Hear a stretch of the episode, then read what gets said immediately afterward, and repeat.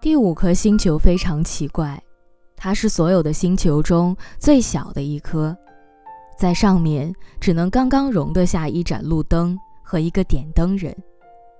小王子无法理解，在天空的某个角落，在一个既没有人也没有房子的行星上，要一盏灯和一个点灯人有什么用呢？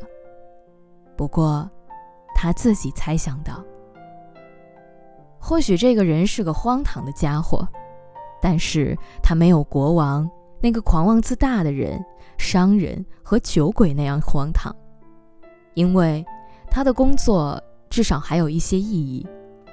当他点燃路灯的时候，他就唤醒了一颗星星或者一朵花；而当他熄灭他的路灯时，他就像是让这朵花或者是这颗星星陷入了沉睡。那是一件很美妙的差事。既然这个差事是美妙的，它就是真正有用的。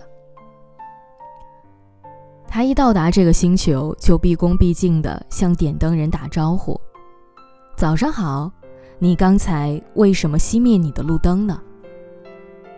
点灯人回答说道：“早上好呀，这是命令。”这些命令是什么呀？命令就是我要熄灭路灯。晚上好。说着，他又点亮了路灯。但是你为什么又把它点亮了呢？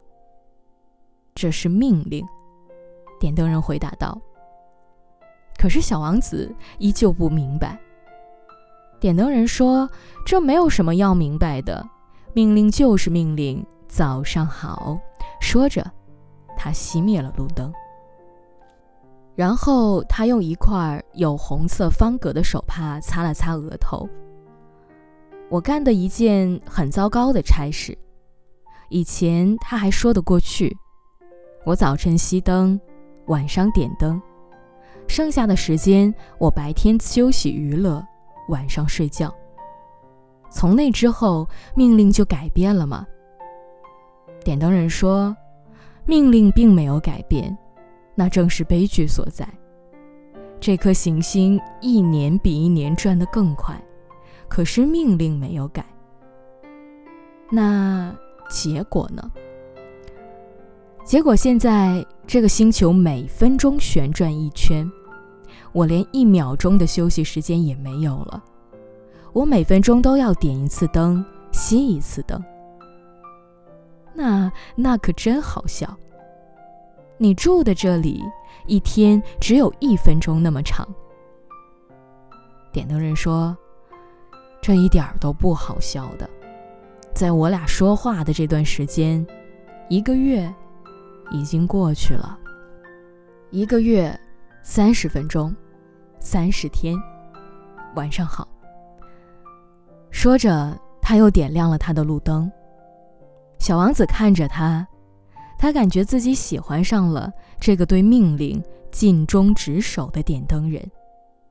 他想起了他一直寻求，而以前他只要搬动几部椅子就能看到的日落。他想帮助他的这位朋友。你知道吗？我可以告诉你一个办法，让你想什么时候休息就什么时候休息。点灯人说：“我总是想休息。”他这么说是因为一个人是有可能既忠于职守，又同时懒惰的。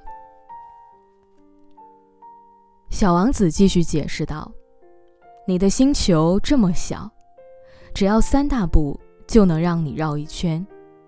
你只需要慢慢走，你就能一直处于阳光下。”你想休息的时候，你就这样走。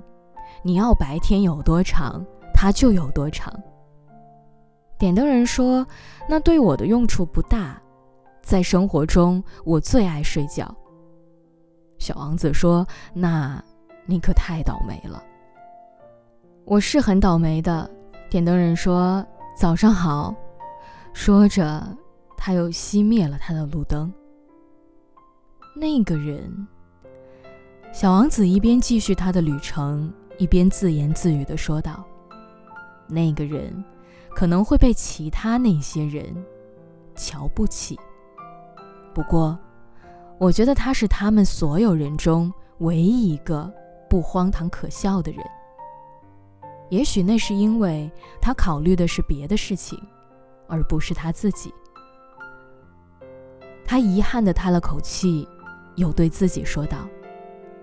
那个人是他们所有人中唯一一个可以和我交朋友的人，但是他的星球确实太小了，上面挤不下两个人。小王子不敢承认的是，他离开这颗星球时感到最难过，是因为这里的每一天都可以有幸看到一千四百四十次日落。